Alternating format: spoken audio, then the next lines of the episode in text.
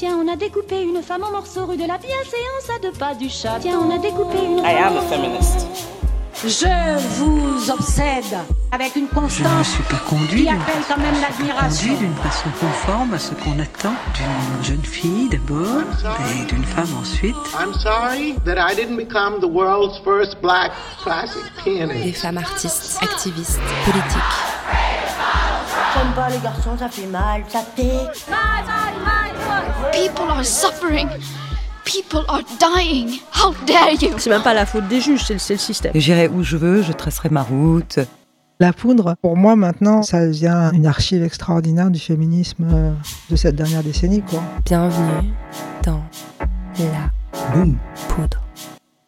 Je suis Lorraine Bastide et aujourd'hui, je reçois Michel Perrault. Oui, je me sens appartenir à cette génération marquée par les deux guerres. Ouais. hein. Parce que euh, ce que vous avez dit sur vous, je pourrais être votre grand-mère. hein. Oui, vous pourriez être ma grand-mère, Michel. Même si je me sens pas votre grand-mère. voilà.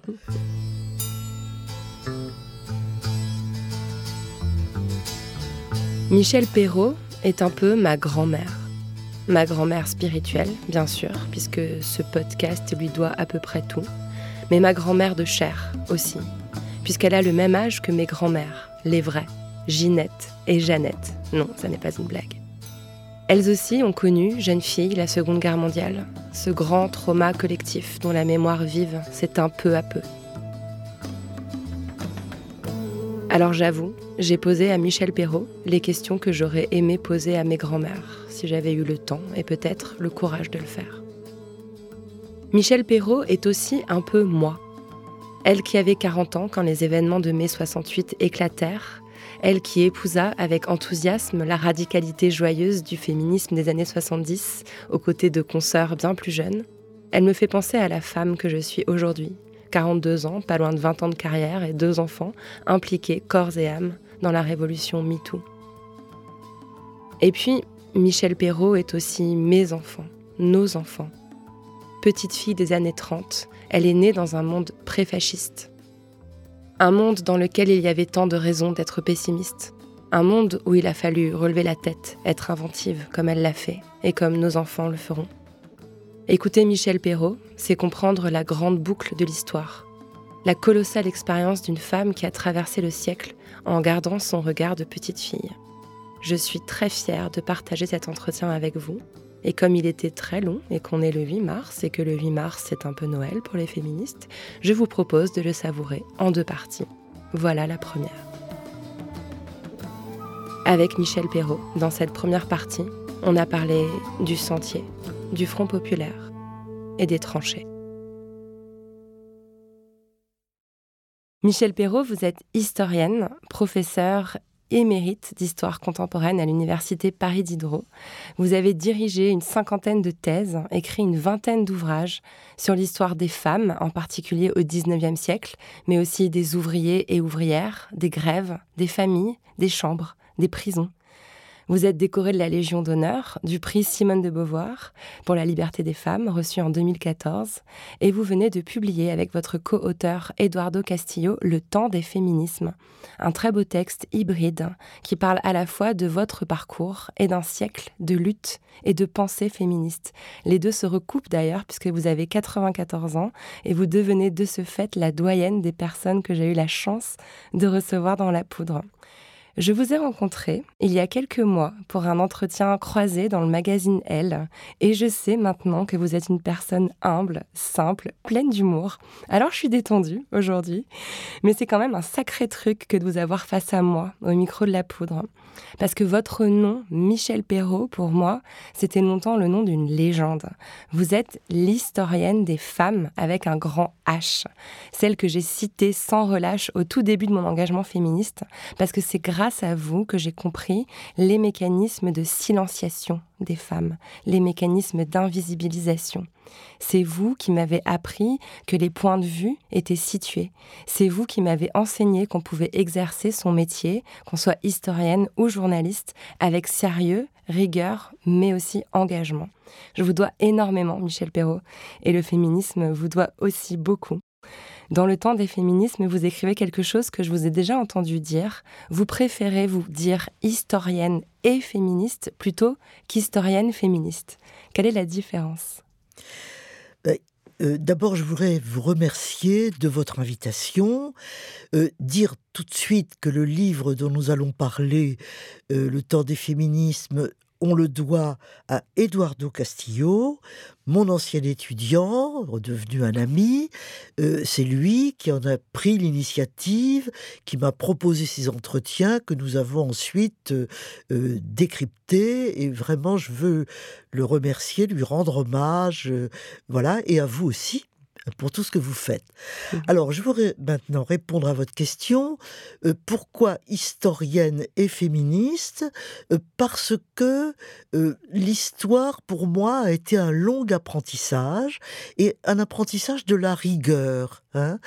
ne pas dire n'importe quoi, éventuellement penser contre soi, penser que quand on parle, on est situé, comme vous l'avez dit tout à l'heure, et que euh, par conséquent, il faut toujours prendre un peu de distance par rapport à ce qu'on dit soi-même. Mais féministe, parce que depuis les années 70, vous allez me dire, mais pourquoi pas avant? Ça, je peux vous répondre là-dessus. Au fond, parce que j'ai été assez privilégié, que j'avais pas eu tellement de problèmes personnels. Depuis les années 70, euh, je suis en effet euh, consciente, si l'on peut dire, euh, des problèmes des femmes. J'ai découvert l'amitié des femmes, l'importance de réfléchir à cette question. Bref, toutes les, luttes du mouvement de libération des femmes, je m'y suis engagée, je me suis sentie concernée, j'ai découvert même beaucoup d'autres choses. Euh, donc, euh, comme j'étais historienne et que je parlais pas tellement des femmes, en vérité, eh bien, je me suis dit un jour, comme ça, euh, mais pourquoi est-ce que j'en parlerai pas en, histoire Pourquoi j'en parle pas? Pourquoi est-ce que, au fond, les femmes ont été oubliées, y compris par moi? Qui suis engagée dans le mouvement des femmes.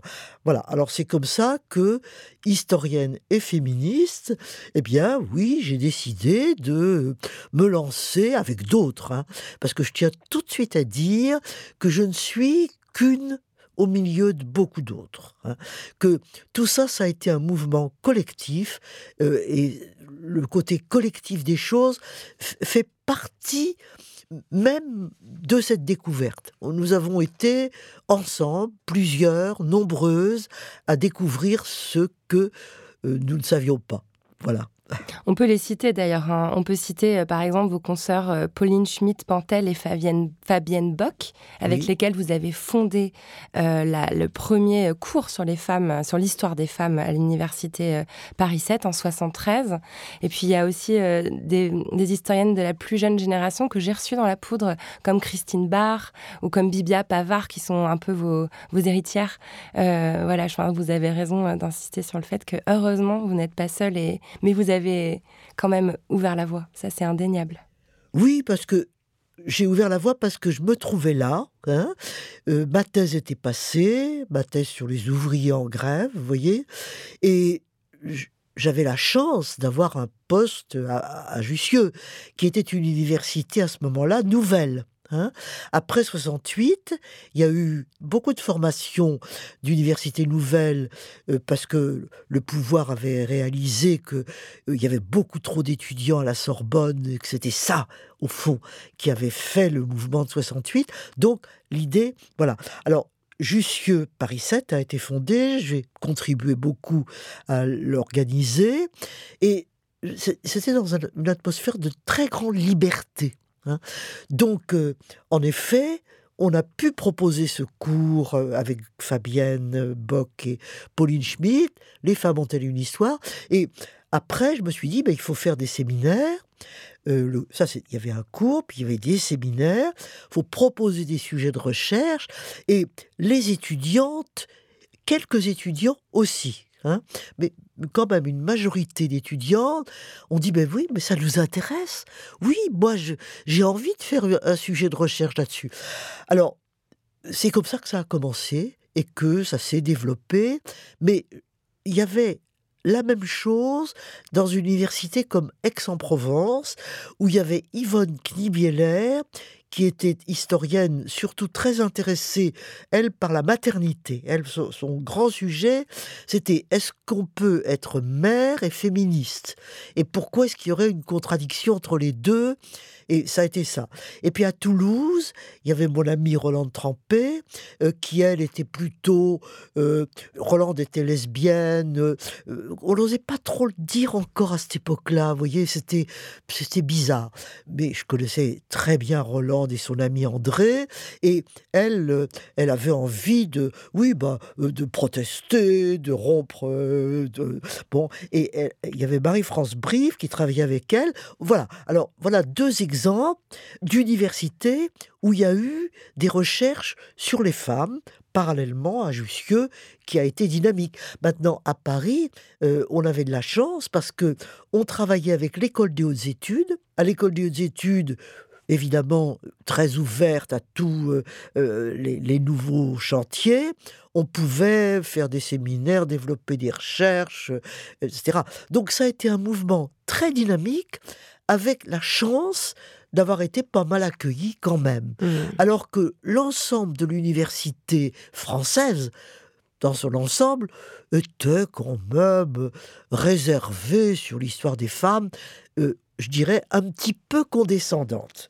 Ah oh, ben elles veulent faire ça Oh bah c'est sympathique. Elles sont mignonnes. je vous ai quand même entendu raconter qu'à euh, que euh, à l'époque, donc on est en 73, il hein, faut bien resituer le contexte. On est euh, cinq ans après après mai 68, on est aussi en plein moment des luttes pour la contraception, pour l'IVG il y a pas mal d'étudiants euh, gauchistes, euh, des héritiers de 68, qui sont un peu hostiles en fait à, cette, euh, au fait qu'on analyse les luttes par le prisme du genre. Ils ont peur qu'on oublie la classe, et c'est quelque chose qu'on retrouve encore d'ailleurs aujourd'hui dans le mouvement dans le mouvement féministe. Vous vous êtes heurté à cette incompréhension à l'époque déjà? Oui, absolument, parce que 68, bien qu'il y ait eu en 68 beaucoup de choses sur la libération sexuelle, hein, euh, c'était quand même très important, mais euh, on parlait pas tellement des femmes. Voilà. Et c'est d'ailleurs pour ça qu'il y a eu le mouvement de libération des femmes. C'est parce que les femmes ont dit, bah oui, tout ça c'est bien joli, mais nous, hein, mais nous. Et quand on a fait ce, ce cours dont nous venons de parler, les étudiants sont venus, mais ils étaient un petit peu presque contestataires de notre cours, parce que ils disaient mais les femmes, mais les femmes, vous avez oublié la révolution dans tout ça. Hein. vous allez oublier le, le, le, mouvement euh, euh, politique euh, qui faisait le cœur de 68. Oui, c'est vrai qu'il y avait un petit peu de réticence, mais je pourrais quand même pas dire qu'il y avait de l'hostilité. C'était plutôt un petit peu oh là là, où est-ce qu'elles vont nous emmener celles-là hein mmh. euh, Est-ce que ça va pas se détourner euh, des grands sujets qui sont les sujets politiques, la révolution et, toutes ces choses-là? Bien entendu, nous, on n'était pas du tout hostile à la révolution. Euh, bien au contraire, vous veniez aussi dans votre recherche, avez travaillé sur les grèves, sur les ouvriers, ce qui vous a mené d'ailleurs presque naturellement à réfléchir aux femmes. Bien sûr. Mais c'est vrai que on en avait peut-être un peu marre aussi, hein, euh, que au milieu de tout ça, on ne parle pas des femmes et du mouvement des femmes. Et on, on voulait véritablement dire attention, nous, on existe, hein, et il y a des revendications des femmes. Alors, comme vous le savez, en 67, il y avait eu la loi Neuwirth qui avait donné la liberté de la contraception, mais une jeune femme dans les années 70 qui va en pharmacie pour avoir des produits contraceptifs, on la regarde de travers. Mmh. Hein. Donc, il y avait des choses à faire dans ce domaine-là, et bien entendu, il y avait euh, le droit à l'interruption volontaire de grossesse, qui était quand même un très gros problème, parce qu'il y avait des milliers d'avortements clandestins en France, où des femmes plus privilégiées peut-être, qui partaient en Angleterre ou aux Pays-Bas pour euh, l'IVG, la situation était quand même dramatique. Hein.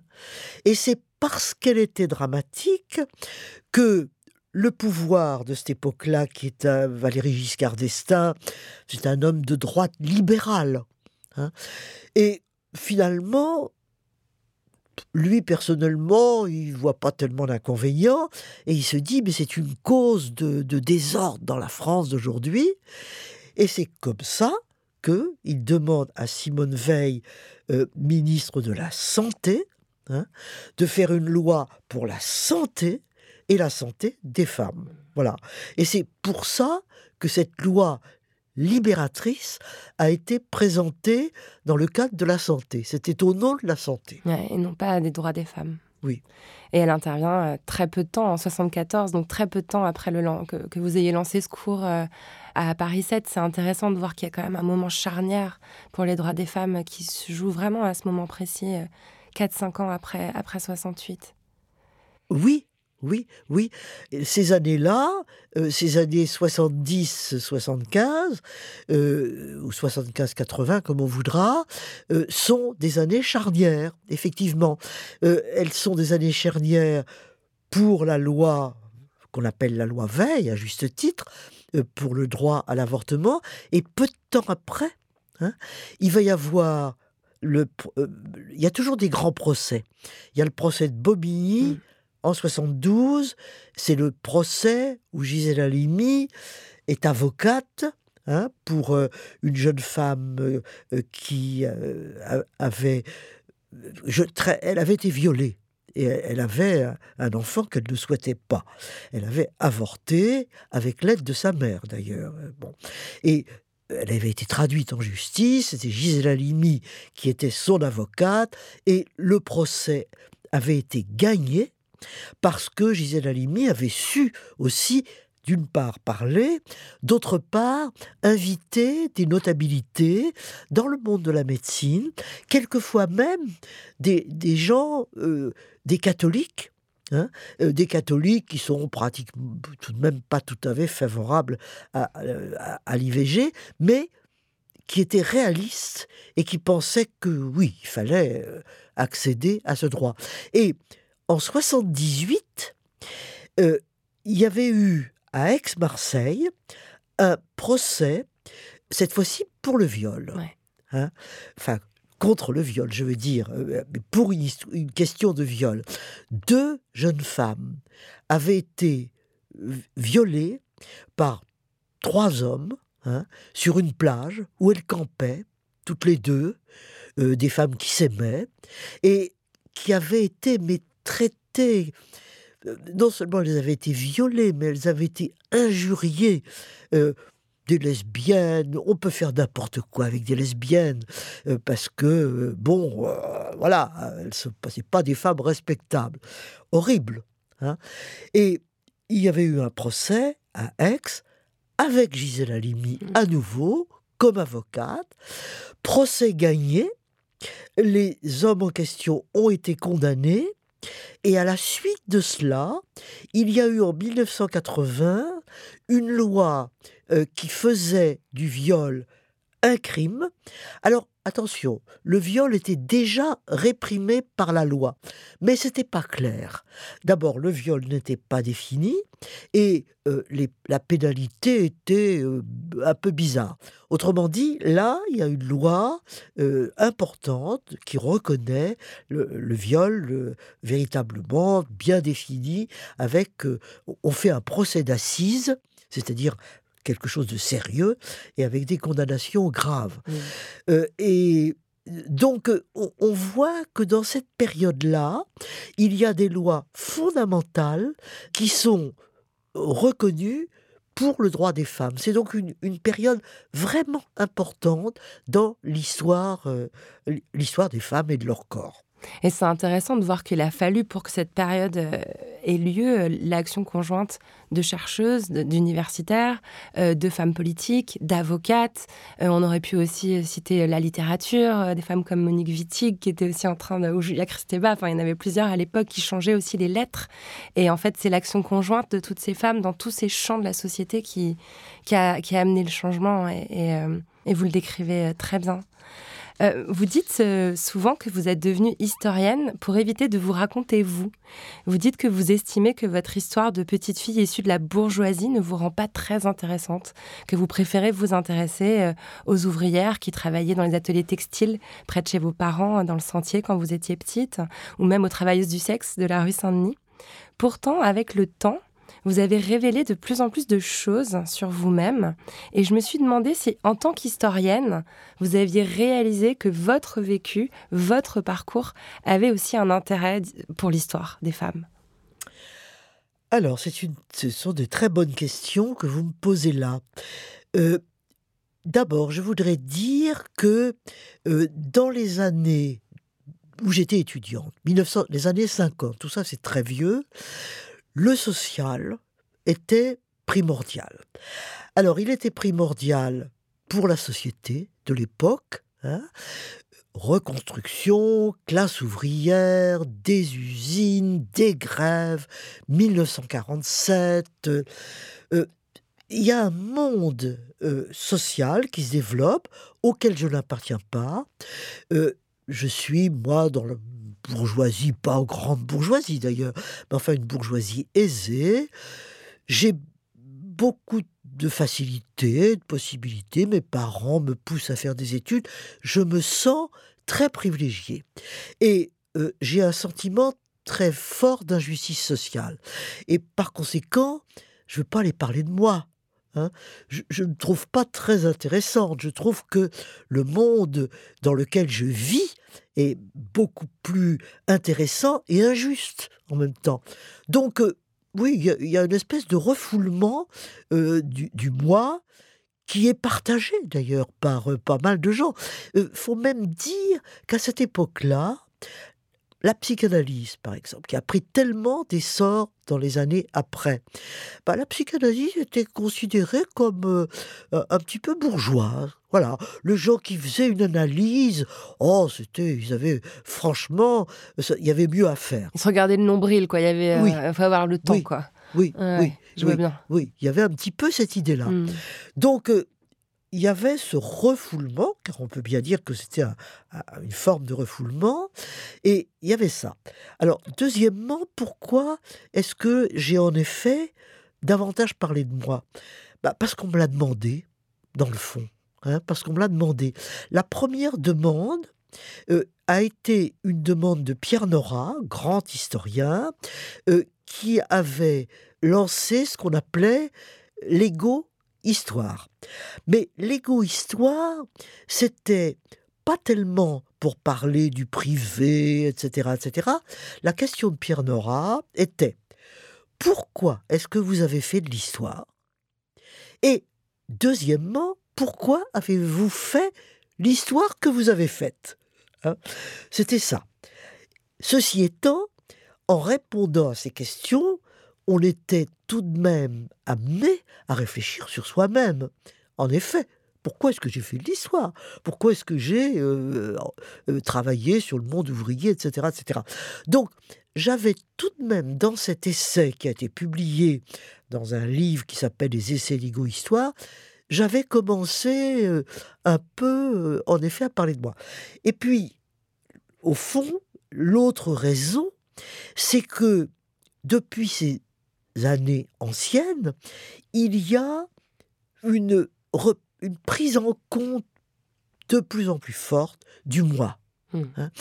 Du moi, pas tellement d'un moi égoïste, mais d'un moi comme une conscience de soi.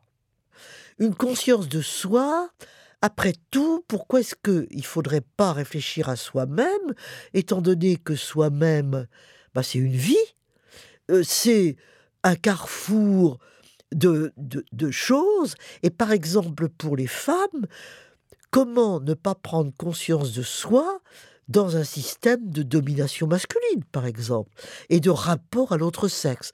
Par conséquent, il y a un retour justifié euh, à soi comme un objet sur lequel, en effet, il faut réfléchir. Et pour moi, ça a été une espèce de libération aussi. Le fait de pouvoir parler de soi. Et puis alors, il y a aussi quelque chose qui a été important, c'est que euh, les rapports avec les autres femmes, dans les mouvements de 70 et après, et après, et après, après, il y avait un entre-soi des femmes et où les femmes prenaient la parole et prenaient la parole bah, pour parler de leur vie, pour parler d'elles-mêmes, euh, pour dire euh, pourquoi au fond elles souffraient pourquoi ce qui leur était arrivé, pourquoi il y a, dès les années 70, une libération de la parole des femmes, des jeunes femmes. Moi, je suis déjà un peu plus âgée à l'époque, mais je suis, euh, j'oublie ça, j'oublie la question de l'âge, tout ça. Je participe vraiment à ce mouvement-là et c'est un peu libération, en mmh. définitive, euh, pour les jeunes femmes et pour moi-même. Mmh. Vous avez grandi dans le Sentier, donc rue Greneta. C'était comment de grandir dans le Sentier à Paris dans les années donc 30 quand, quand vous étiez petite? Ah, c'était formidable. Euh, mes parents, mes parents, mon père était négociant en cuir. Il avait une grande boutique rue Saint-Denis. Nous habitions rue Greneta, qui est une petite rue à côté de la rue Saint-Denis. C'était un quartier extraordinairement vivant parce qu'il y avait les halles. Les halles n'avaient pas encore été transportées où elles sont maintenant et c'était par conséquent, euh, il y avait c'était populeux et populaire. Hein. Et, c'était un quartier joyeux, euh, drôle, extrêmement drôle, que je connaissais bien parce que mon, le cours, parce que j'étais dans un cours euh, religieux, était rue de Chabrol, c'est-à-dire plus loin, nettement plus loin, que pour y aller, il fallait marcher quand même pas mal, 20-25 minutes, qu'on faisait toujours ça à pied, et que par conséquent, je traversais quotidiennement euh, euh, ce quartier. Et quand il y a eu le Front populaire en 36, ben j'avais déjà 8 ans. Je ne sais pas beaucoup, mais c'était déjà grand quand même. Et toutes les petites, euh, les, petits ateliers de confection qu'il y avait à l'époque, il y en avait plein, hein, c'était des ateliers de femmes, de jeunes filles. Ils étaient occupés comme la plupart des usines euh, et ateliers pouvaient l'être à l'époque, il y avait une occupation euh, des usines, et c'était extrêmement gai. Il ne faut pas oublier que le Front populaire, au point de départ, c'est Léon Blum qui est euh, Premier ministre, il y a un mouvement de revendication optimiste Hein, parce que Léon Blum est un homme qui ouvre les vannes, qui est... c'est, l'époque des congés payés. C'est la première fois qu'il va y avoir des congés payés. À l'heure actuelle, ça paraît tout naturel, mais ça ne l'était pas mmh. dans les années euh, de cette, dans les années 36, pas du tout. Hein. C'est une découverte formidable pour le monde ouvrier. C'est un tournant, véritablement. Donc, euh, le, le, mouvement du Front populaire, ça a été en effet joyeux. Et c'était vécu joyeusement. Autrement dit, toutes ces petites usines et ces ateliers occupés, c'était pas triste du tout. Les, jeunes femmes, c'était des jeunes femmes en, général, des jeunes filles, des jeunes femmes, elles chantaient, elles mettaient des grandes banderoles sur les ateliers. Euh, bon, bah, moi je trouvais ça, euh, du haut de mes huit ans, je trouvais ça extrêmement drôle. Et mes parents, euh, bah eux, ils étaient quand même un petit peu inquiets parce que qu'est-ce que ça allait donner cette situation? Hein, Qu'est-ce qui allait se passer? Ceci dit, euh, mes, parents étaient des gens ouverts, tout à fait. Euh, ma mère était fille de fonctionnaire moyen, d'ingénieur de la ville de Paris, enfin, moyenne bourgeoisie. Et mon père, ses clients, il y avait beaucoup de cordonniers parce qu'ils vendaient du cuir, hein, et ils vendaient du cuir à des cordonniers. Et parmi les cordonniers, il y avait beaucoup de réfugiés espagnols. Parce qu'il y avait la guerre civile en Espagne, il y avait beaucoup de républicains espagnols qui étaient venus en France, et le métier de cordonnier, c'est un métier qu'on peut relativement apprendre euh, assez vite, je crois. Hein. Euh, tout au moins, on le disait. Et, voilà. Et, peut-être qu'il y avait des cordonniers espagnols aussi. Hein. Il y a un savoir-faire hein, euh, oui, je trouve, je trouve qu'il y a un savoir-faire. il, y a. Il, y a, un savoir-faire. et mais ces, ces, gens étaient des gens qui avaient une histoire et qui étaient et ils, discutaient beaucoup avec mon père. Ils essayaient d'ailleurs de le convertir un peu. Ils disaient, euh, mon père s'appelait Marcel. Et il faut croire que mon père était certainement euh, avec des relations. Il l'appelait Marcel. Hein. Et moi, j'étais la fille à Marcel. Hein. J'étais la fille à Marcel. Et il y en avait un qui s'appelait Arago et qui était très convaincu et qui essayait de convertir mon père au marxisme. Et mon père, plein de bonne volonté, euh, lisait euh, ça. Et plus tard, quand j'ai été étudiante, mon père m'a dit ah bah, Écoute, euh, tu sais, moi, j'y connaissais pas grand-chose. Et Arago, il m'a un petit peu dit à ses yeux ce que c'était que la plus-value. Hein. Et mon père m'a dit comment Arago, cordonnier, euh, euh, espagnol, lui avait appris ce que Je trouve ça formidable. C'est magnifique. C'est, oui, c'est tout à fait intéressant. Et il y a un contact entre le, une discussion, tout au moins, euh, entre gens de classes différentes, qui est plutôt sympathique. Enfin, tout à fait. Donc, voilà ce que c'était que ce quartier de Paris. Euh, oui, il y, avait certainement des luttes de classe, bien entendu. Et euh, j'imagine que dans la classe sociale à laquelle j'appartenais, il y avait des gens qui étaient très hostiles euh, au Front populaire, qui n'a évidemment pas duré. Mais malgré tout, il y a eu des conquêtes du Front populaire. Hein. Et quel que soit ce que est devenu le Front populaire avec son échec après, il y a eu ces lois comme les lois sur les congés, payés, qui n'ont pas été remises en cause après. Hein. Autrement dit, souvent dans les mouvements sociaux, il y a des conquêtes, et ces conquêtes, euh, faut surtout pas les remettre en cause. Il, en reste quelque chose, malgré les reculs qui peuvent paraître après, il y a un petit effet clapé, comme on dit, non? Ça revient pas forcément en arrière, quoi. Oui, alors il y a toujours une tentative de retour en arrière, mais euh, souvent, du moins dans les pays euh, avec malgré tout une démocratie, la France est quand même heureusement un pays démocratique, euh, il y a des choses qu'on ne remet pas en cause. Alors, ce que je viens de dire là pourrait être discuté, parce que le Front populaire, c'est 36 quatre ans après, euh, trois ans après, 39, c'est la guerre. Et puis, c'est la défaite et c'est le gouvernement de Vichy. Et le gouvernement de Vichy n'est pas un gouvernement démocratique du tout. Mais on observe que ce gouvernement qui n'est pas démocratique ne remet pas en cause quelque chose comme ça. Parce qu'il y a la peur. Mm. Il y, a, la crainte que si on touche euh, à, un droit fondamental, bon, on va se trouver devant euh, des, problèmes sociaux et qu'il faut peut-être pas en, rajouter. Donc, euh, il y a aussi un calcul, bien, un calcul bien fait sur les risques de remettre en cause des droits sociaux. je crois que c'est très important. J'ai entendu parler de la théorie du tube de dentifrice. Quand on fait sortir le dentifrice du tube, on peut plus le remettre dedans. En fait. Voilà. C'est pour ça qu'il y, a des, y a des révolutions. Oui, oui. J'avais envie de réfléchir avec vous à, à, la notion de génération, à la génération que vous, vous représentez.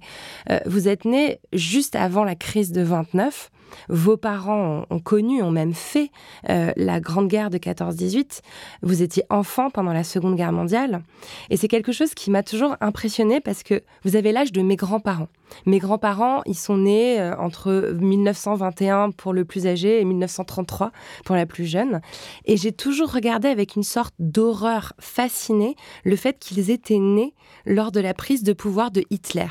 Quand j'étais petite fille, euh, je me disais que ce pan de l'histoire qui nous était raconté à l'école comme quelque chose de très distant, un cauchemar euh, qui était très loin de nous, bah, ma grand-mère, qui, s'occupait de moi quand j'étais petite, elle l'avait connu.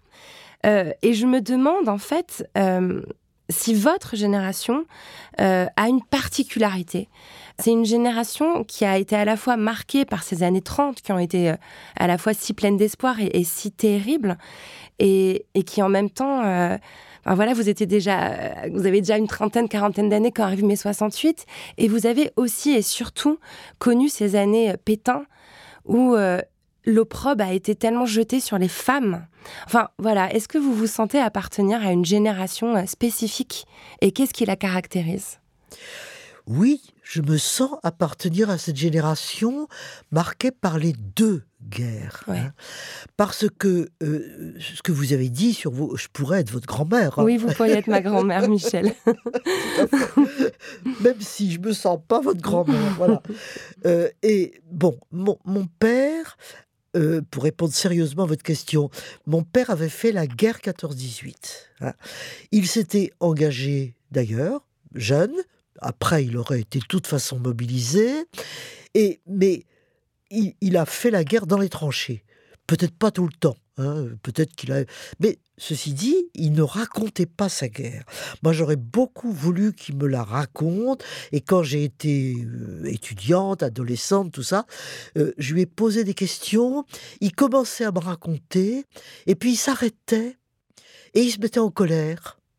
Et il, il, commençait à me dire, par exemple, il me racontait que il était en, conflit avec son officier ou son sous-officier, et que un obus était tombé sur la tranchée et que son sous-officier était mort, et que il avait pensé c'est bien fait.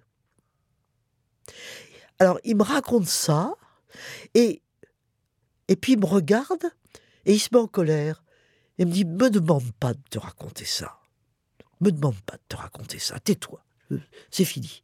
Voilà.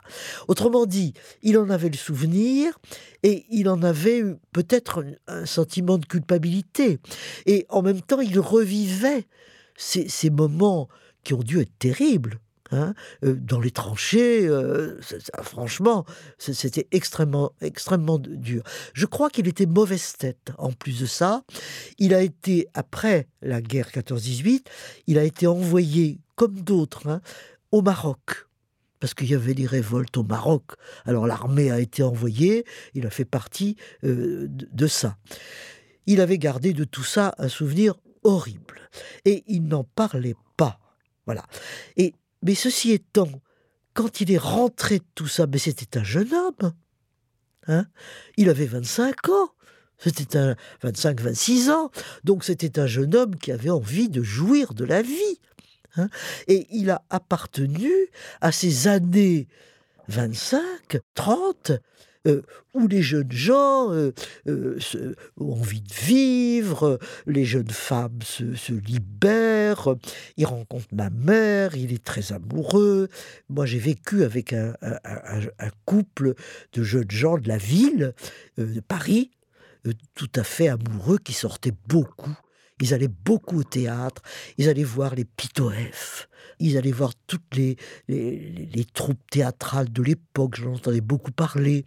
Euh, autrement dit, il y a eu un moment heureux euh, avant la crise, avant la crise de 29, et, même un petit peu encore parce que la crise a mis un certain temps avant de se faire sentir en France, et, et par conséquent, euh, il y a eu un mouvement heureux la replonger, si j'ose dire, dans le, nazisme, l'arrivée du nazisme et la Deuxième Guerre, ça a été quelque chose pour eux d'absolument épouvantable. Hein. Ils étaient à peine sortis de la guerre. On peut, dire que pour cette génération euh, qui termine euh, la guerre en 1918, mon père encore dans les années 20, puisqu'il a encore été au Maroc euh, après la guerre, bah, ça faisait pas tellement longtemps euh, qu'il replongeait dans un deuxième conflit. Alors, je me souviens très bien que on écoutait la radio et j'entendais cette voix de Hitler. Hein, enfin, des cris absolument impossibles. Et mon père me, disait ah voilà l'autre fou là hein, l'autre fou qui parle encore mais bien entendu vous imaginez bien qu'à 8-9 ans euh, on faisait pas pour moi d'analyse de ça.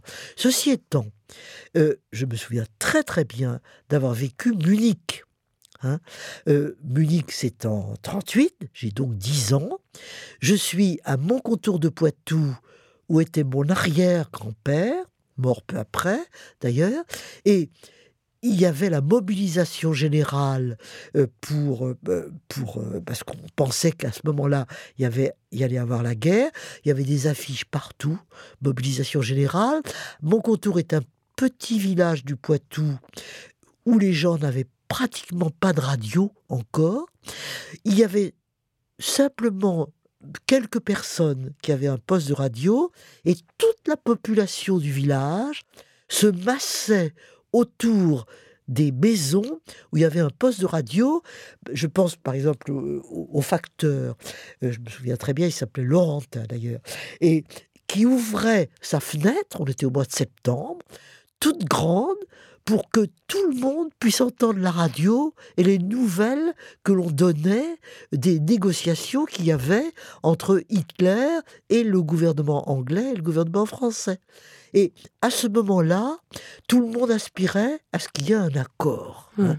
Oh, les gens ne voulaient pas la On guerre. Pas la guerre et, et, par conséquent, Munich a été euh, un soulagement.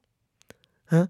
Alors qu'avec le recul de l'histoire, on, en, on en a fait une honte naturellement, et une capitulation. Daladier hmm. lui-même, qui était à ce moment-là le Premier ministre de la France, quand il a vu la joie des gens, il a dit Oh, les cons pas Parce que Daladier se rendait compte que c'était reculer pour mieux sauter, qu'on avait cédé à Hitler, mais que lui, Hitler, ne céderait pas, et voilà, et que c'était comme ça.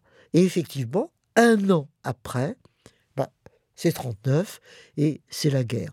Alors oui, j'ai beaucoup de souvenirs de cette époque. Pour moi, c'est aussi l'entrée dans l'adolescence. Et je vis ça très très mal. Très, très mal. Tout. Tout. Peut-être pas 39 même, hein, parce qu'il y a eu une année de répit si l'on peut dire, où il se passe pas grand-chose, euh, où l'armée française est en attente euh, sur la ligne Maginot, en espérant et en pensant que la ligne Maginot est quelque chose de fort et que jamais les Allemands ne pourront entrer en France. C'était une erreur.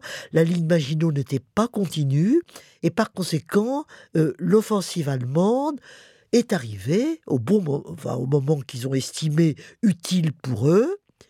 Et en 40, ils envahissent la France. Et à ce moment-là, mon père avait été mobilisé, non pas dans l'armée parce que il était déjà trop âgé, il avait 47, euh, 47 euh, ans, quelque chose comme ça, mais euh, on les mobilisait encore, les hommes de stage là, comme ce qu'on appelait les affectés spéciaux. Alors qu'est-ce que c'était qu'un affecté spécial? C'était quelqu'un qui remplaçait dans une entreprise, à l'usine, ou dans, tout, quoi, les jeunes hommes qui, eux, étaient envoyés alors dans l'armée. Et mon père a été affecté spécial dans une, dans une forêt euh, où il s'est occupé de, couper du bois. Voilà, il fallait qu'il coupe du bois là. Alors ma mère et moi, nous l'avons accompagné. Et c'est à ce moment-là que l'armée allemande a, envahi la France. Et on risquait à ce moment-là, la Bretagne, on était en Bretagne, d'être coupé euh, du reste de la France. Donc on est rentré d'Ardard et on est parti en exode. Enfin, je vais pas vous raconter tout ça avec ma grand-mère, mon cousin, ma cousine et tout, tout ça.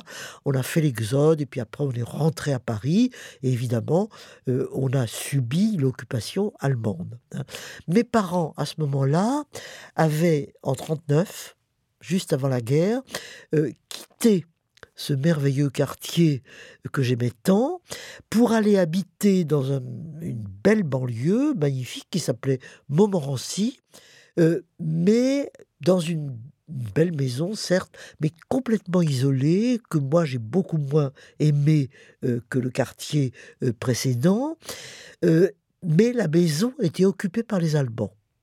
Hein. Quand nous sommes rentrés d'Exode, la maison était avec des Allemands dedans.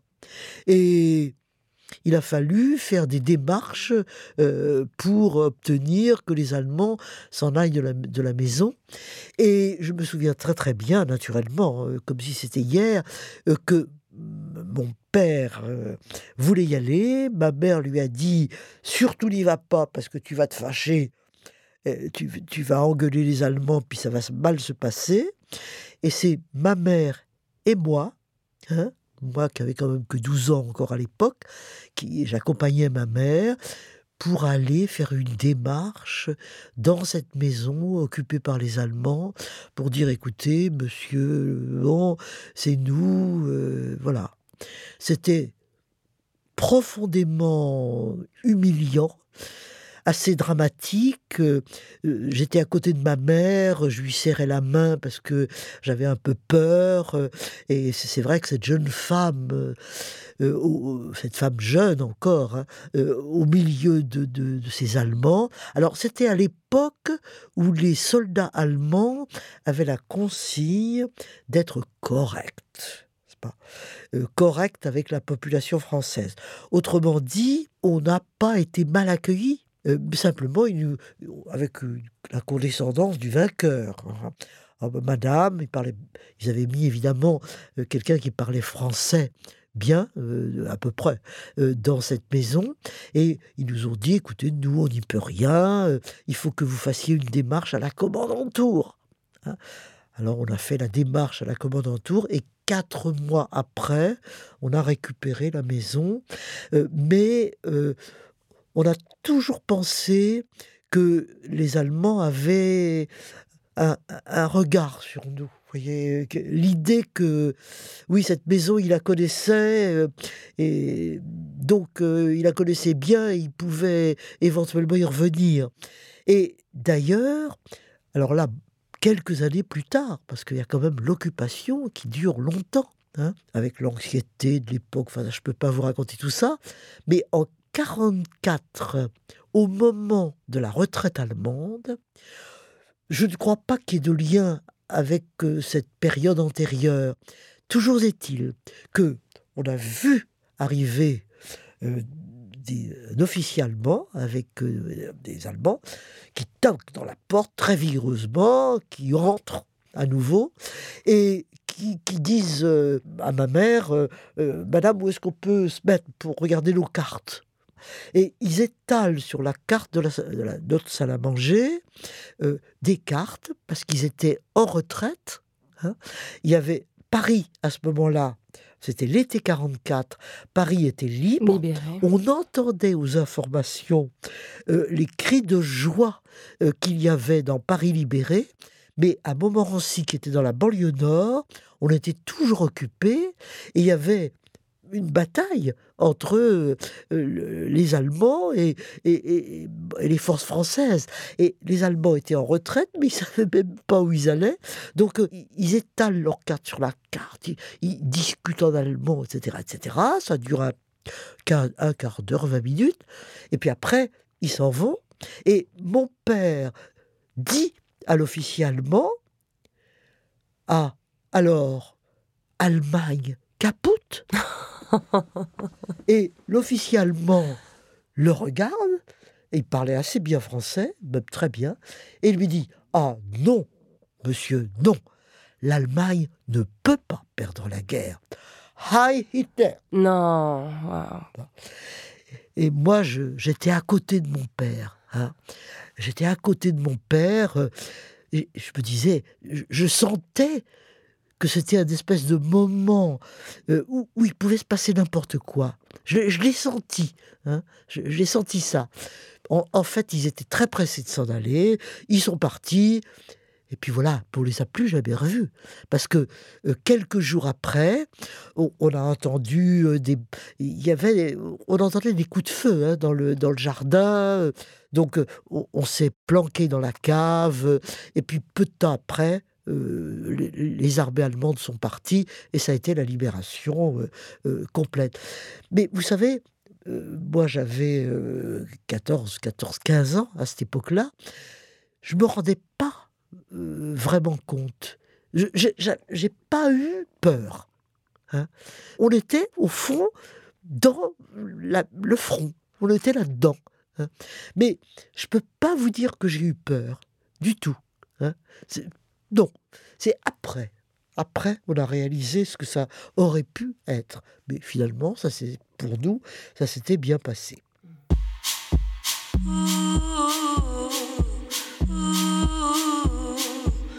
Merci à Michel Perrault d'être venu faire parler la poudre avec moi. Et rendez-vous dans une semaine pour écouter la deuxième partie de notre échange. La Poudre est un podcast de Lorraine Bastide, diffusé en exclusivité sur Spotify. À la production, Marie-Laurence Chéry, assistée par Sophie Volatier-Godard. À la prise de son, Thomas Torres. Au montage et au mixage, Marion Emery. Le générique est une réalisation de Lorraine Bastide et Marion Emery sur une idée originale de Aurore Meyer-Mailleux et un tapis musical signé Bonnie Banane. Vous pouvez retrouver la poudre sur les réseaux sociaux et nous y faire tous vos retours. Les livres associés à chaque épisode sont rassemblés sous le hashtag La Poudre. Merci pour votre écoute, prenez soin de vous et surtout, surtout, continuez de faire parler la poudre.